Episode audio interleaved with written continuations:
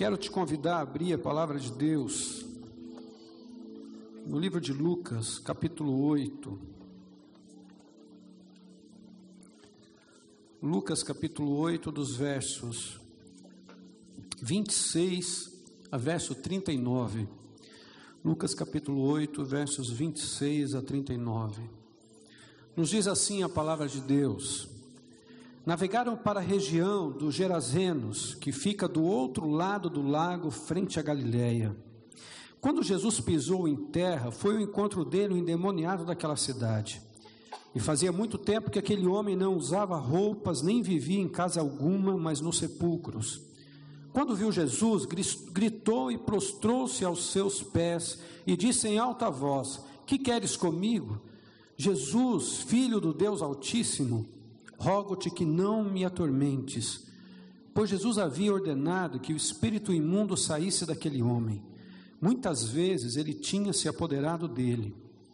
Mesmo com os pés e as mãos acorrentadas, entregue aos cuidados de guardas, quebrava as correntes e era levado pelo demônio a lugares solitários. E Jesus lhe perguntou: Qual é o seu nome?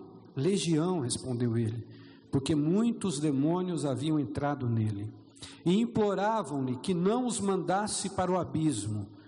Uma grande manada de porcos estava pastando naquela colina, e os demônios imploraram a Jesus que lhes permitisse entrar neles. Jesus lhe deu permissão. E saindo do, do homem, os demônios entraram nos porcos, e toda a manada tirou-se precipício abaixo, em direção ao lago, e se afogou. Vendo o que acontecera, os que cuidavam dos porcos fugiram e contaram esses fatos na cidade e nos campos, e o povo foi ver o que havia acontecido. Quando se aproximaram de Jesus, viram que o homem de quem havia saído os demônios estava assentado aos pés de Jesus, vestido e em perfeito juízo, e ficaram com medo. Os que o tinham visto contaram ao povo como o endemoniado fora curado. Então todo o povo da região dos Gerazenos suplicou a Jesus que se retirasse, porque estavam dominados pelo medo, e ele entrou no barco e regressou.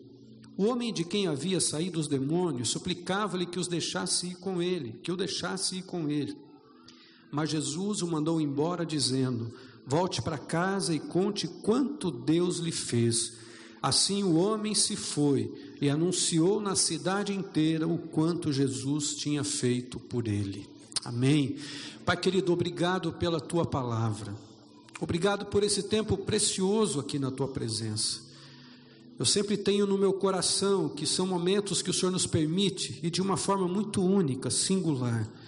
Porque o que o Senhor tem para fazer aqui, a obra que o Senhor começou aqui, nesta manhã, desde que iniciamos essa celebração ao teu nome, o Senhor é fiel para completá-la até o dia do nosso Senhor Jesus Cristo. Por isso que o nosso coração se abre, o meu coração também se abre. E eu peço a Ti mais uma vez, derrama da Tua graça e a Tua misericórdia sobre a minha vida. Tu me conheces, Pai, o Senhor sabe de todas as minhas limitações, mas em nome de Jesus eu peço a Ti que a Tua palavra possa entrar de coração, no coração de cada um e que naquilo que o Espírito Santo do Senhor tem para falar, o que eu não consegui, que a tua palavra seja traduzida no sentimento, na necessidade, naquilo que cada um precisa ouvir do Senhor nesta manhã. Assim nós oramos juntos, em nome de Jesus. Amém. Amém. Você pode assentar-se, querido. Diga comigo assim: ainda não chegou o fim. Mais uma vez ainda não chegou o fim. Quando nós olhamos para a história que a palavra de Deus nos conta, para essa expressão da palavra de Deus e nos mostrar o que aconteceu na vida deste homem, um homem que era perturbado, um homem que talvez na sua história passada tinha todo um contexto, a palavra de Deus nos diz como era antes, mas tinha um contexto normal, de uma vida normal, tinha sua casa, tinha sua família, tinha sua realidade, tinha todas as coisas que envolviam naturalmente a vida de qualquer pessoa. Mas algo aconteceu na vida deste homem que ele foi se isolando, ele foi ficando só, foi se afastando, a tal ponto da sua vida ser perturbada por demônios. E nessa perturbação, ele era possesso por demônios. E a vida dele passou a ser uma vida totalmente perturbada. E o que nós vemos aqui nesse texto, do que nós lemos, vai acontecendo algumas fases nesse instante que ele sai ao encontro de Jesus. Vai acontecendo alguns passos que ele vai vivendo, experimentando, alguns passos difíceis, alguns passos complicados, mas ele vai se aproximando de Jesus e algumas coisas diferentes começam a acontecer. E eu gostaria justamente de aprender com você quatro lições desse texto daquilo que nós podemos praticar na nossa vida, mas experimentar como um cuidado de Jesus para nós.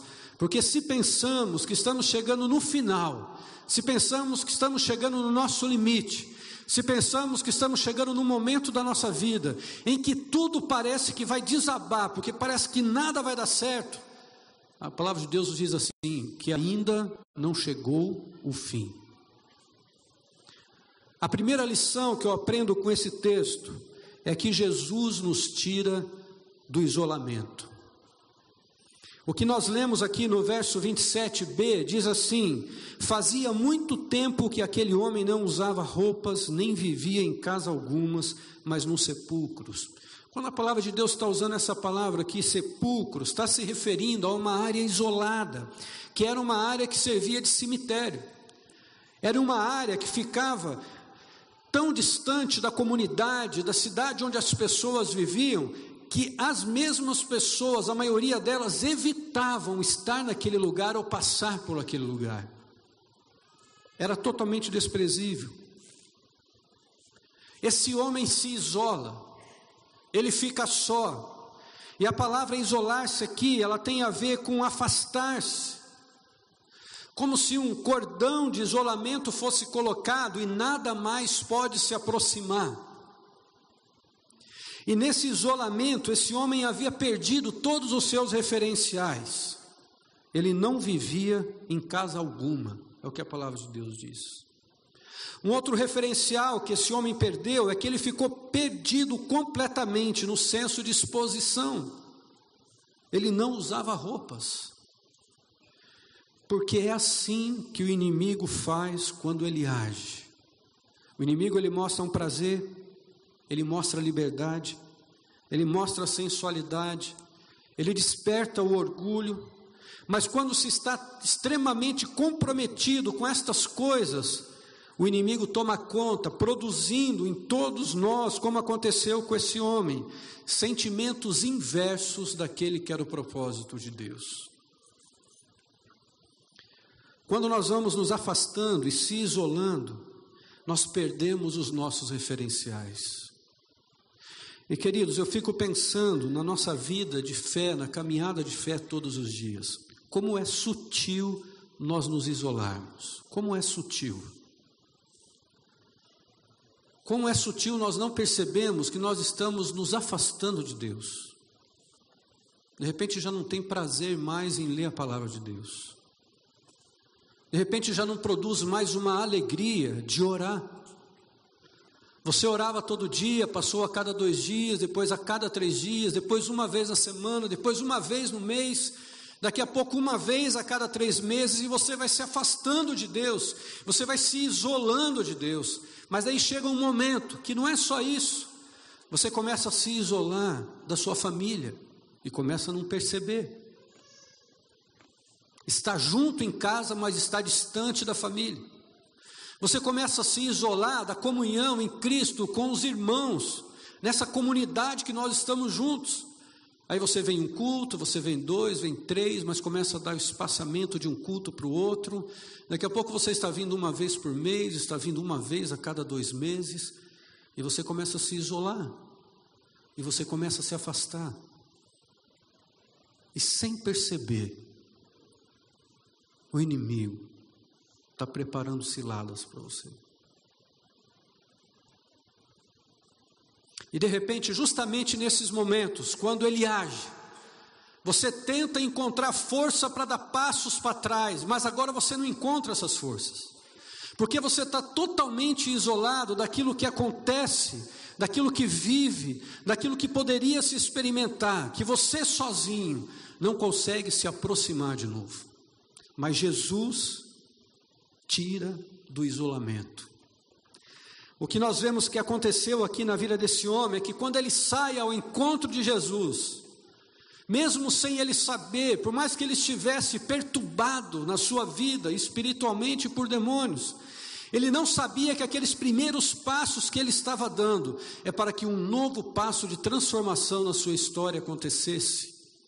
Algo novo começasse a acontecer naquele instante.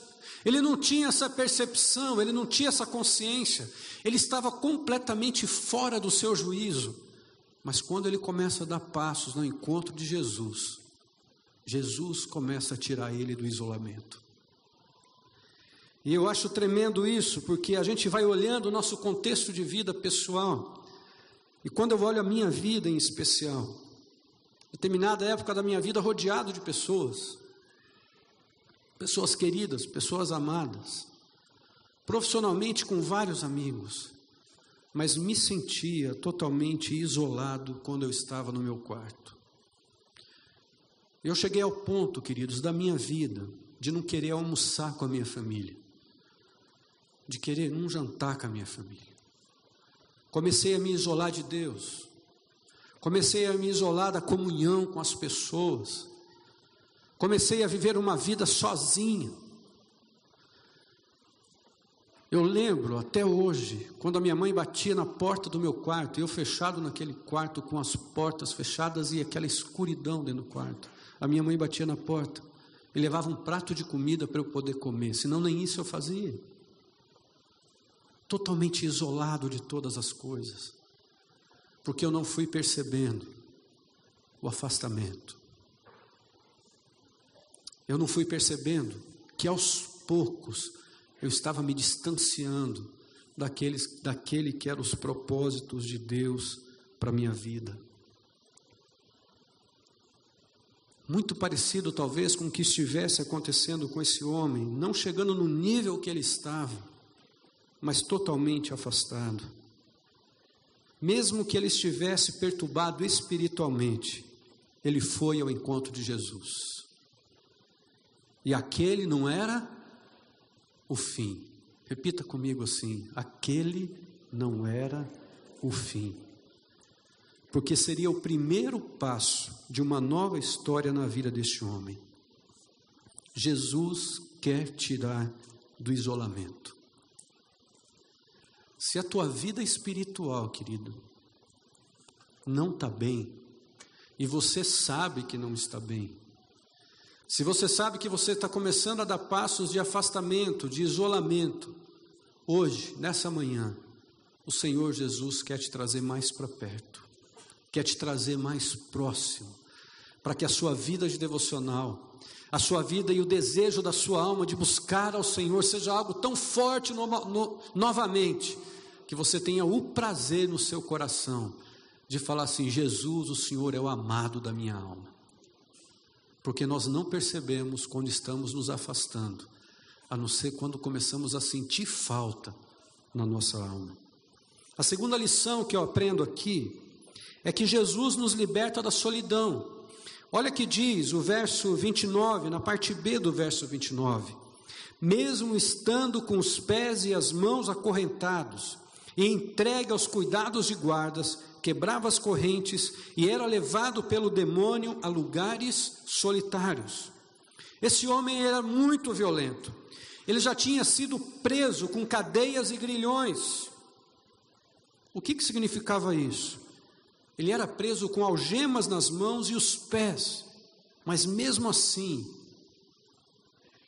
era tão intensa aquela possessão, aquela aquela perseguição, era tão intensa a perturbação que ele tinha, que ele despedaçava tudo isso, e com grande força ele fugia. Ele era aprisionado e levado a lugares solitários. Queridos, existem perturbações demoníacas que fazem com que a gente se isole, mas um próximo passo é o sentimento de solidão que começa a invadir o coração. E quantas pessoas eu conheço que se sentem sozinhas.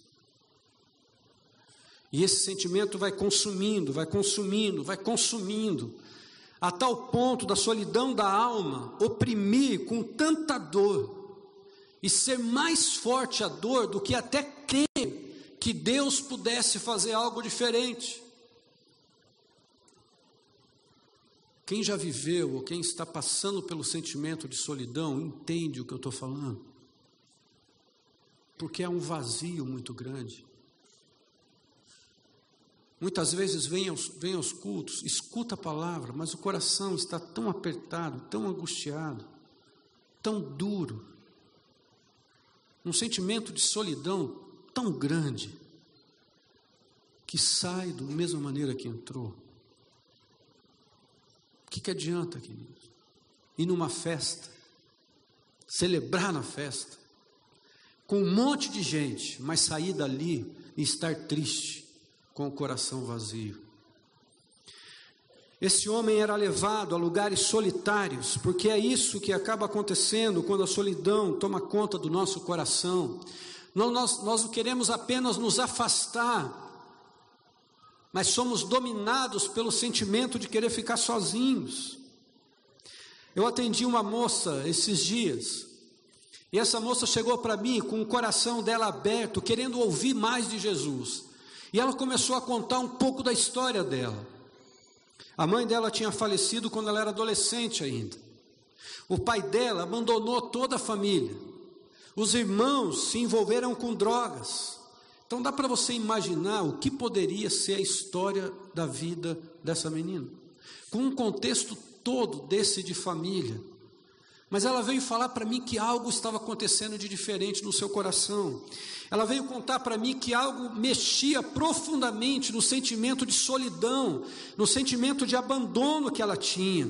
E ela falava assim para mim, pastor, eu acho que é Jesus. Mas alguma coisa está acontecendo, porque eu não tenho mais me sentido só, eu não tenho mais me sentido abandonada. E ela veio justamente para falar isso. Eu quero aprender mais de Jesus. Eu quero conhecer mais de Jesus. Queridos, Jesus nos liberta da solidão. Jesus tem o poder para nos libertar da solidão, seja em qualquer área que você sinta-se assim, seja emocional, seja de convívio, seja no aspecto relacional com pessoas. Jesus nos tira e nos quer libertar da solidão. Mas ainda não chegou o fim. Você ainda não precisa olhar para a sua vida hoje e ficar se perguntando o que, que vai ser do meu amanhã.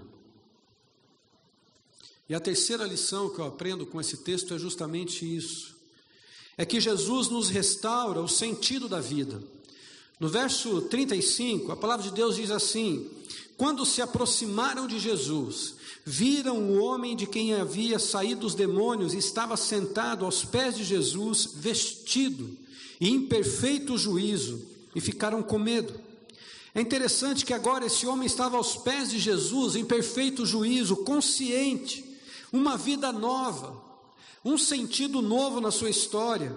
E estar ao pés de Jesus para ele significava reconhecer e recuperar um referencial, porque ele havia perdido todos os referenciais da sua vida. Todos. Aqueles que sentiram medo e ficaram atônicos, atônitos, como nós lemos aqui, pois eles conheciam aquele homem, sabiam o estado e o estilo de vida dele, eles não estavam conseguindo enxergar o que estava acontecendo. A perspectiva deles de olhar aquele momento era muito mais com a ganância,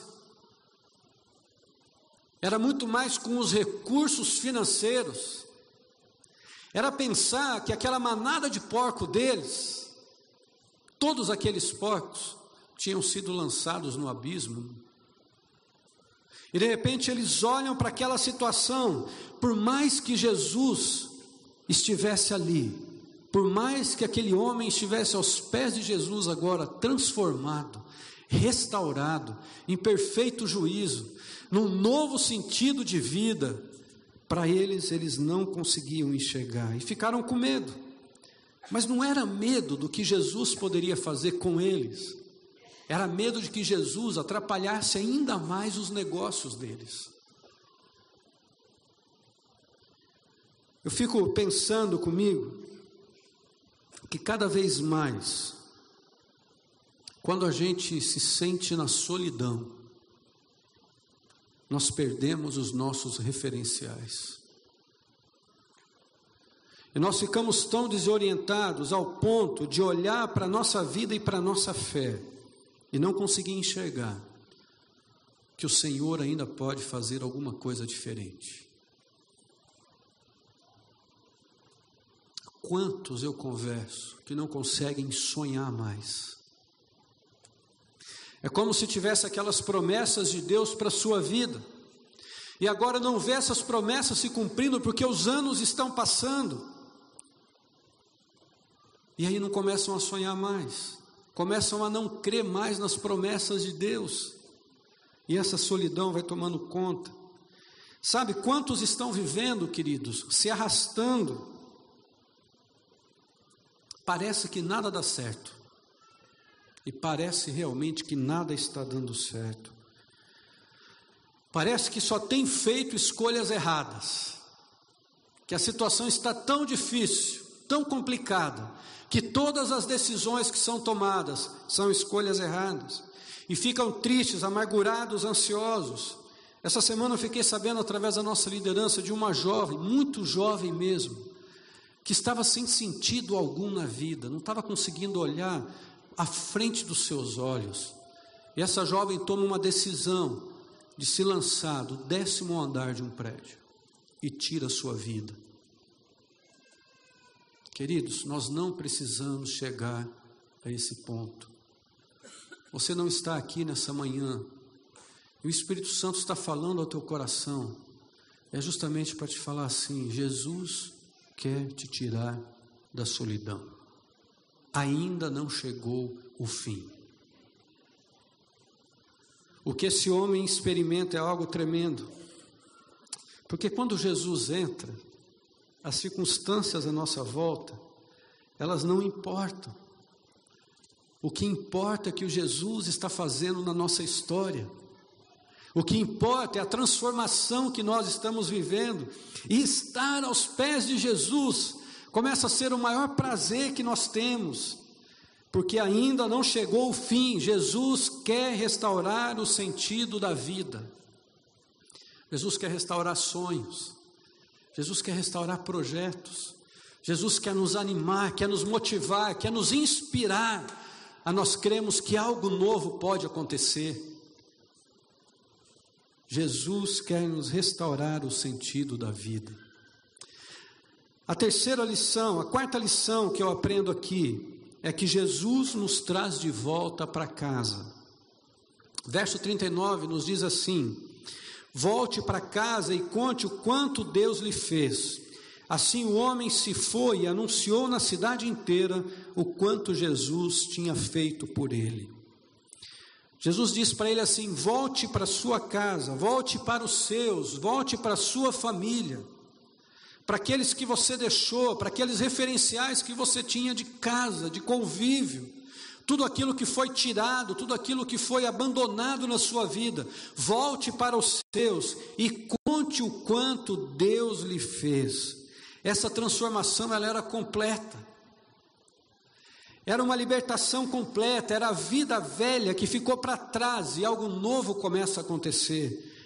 Essa transformação é na vida desse homem de tal forma que ele não usava roupas, nem vivia em casa alguma, um homem que vivia em lugares solitários, um homem que não tinha sentido na vida, mas agora ele queria, na verdade, por tudo que tinha acontecido, seguir com Jesus e o ministério de Jesus. Porque o nome de Jesus tem poder.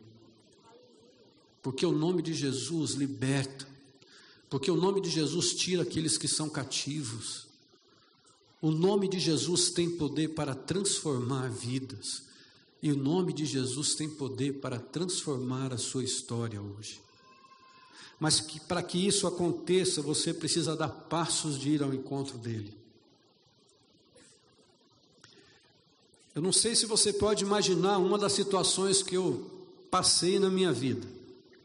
Eu trabalhava, fazia demonstrações de piano aqui para uma fábrica em Senfelder que tinha, e tocava aqui num dos shoppings da cidade na época, há muitos anos atrás. E de repente chega aquelas festas de final de ano. Quem trabalha em empresa aqui sabe do que eu vou falar. Aquelas festas que tem de tudo. E é festa mesmo. Normalmente eles fazem num restaurante ou escolhem um lugar, e aí tudo é liberado. E eu estava lá, já afastado do Senhor, já me afastando da comunhão com os irmãos, já se afastando da minha família, já com um sentimento de vazio dentro do meu coração e eu naquela festa.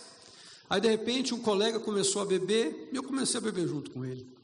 Eu bebi um copo, bebi duas, bebi três, bebi quatro.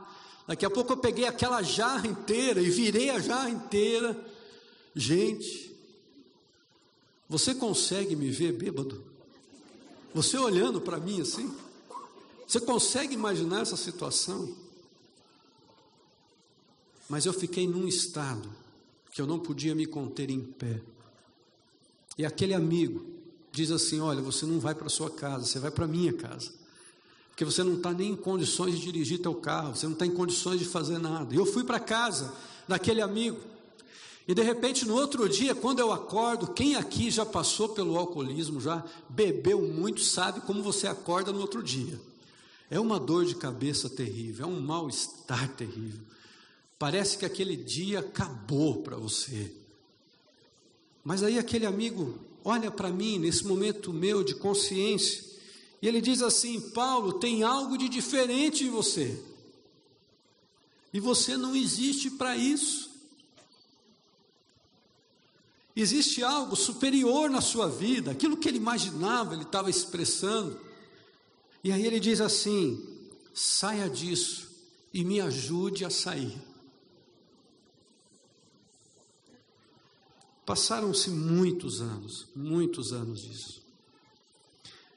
Ele trabalhava numa linha de ônibus, ele é motorista, e aconteceu dele começar a fazer escalas nos ônibus que passam aqui do lado da igreja.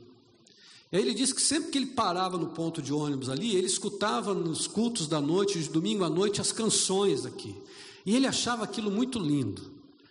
E um dia ele falou assim: um dia eu quero vir nessa igreja. Um dia eu quero estar aqui só para ver e ouvir essas canções. E aí num domingo ele apareceu aqui. Estava aqui no culto, aquela festa bonita, como a gente está hoje, experimentando esse mover do Senhor aqui.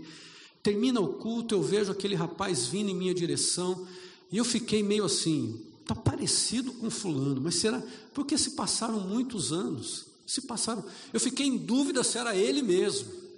E aí ele chega perto de mim e diz assim: Paulo, eu sou o Alcides, e me abraçou.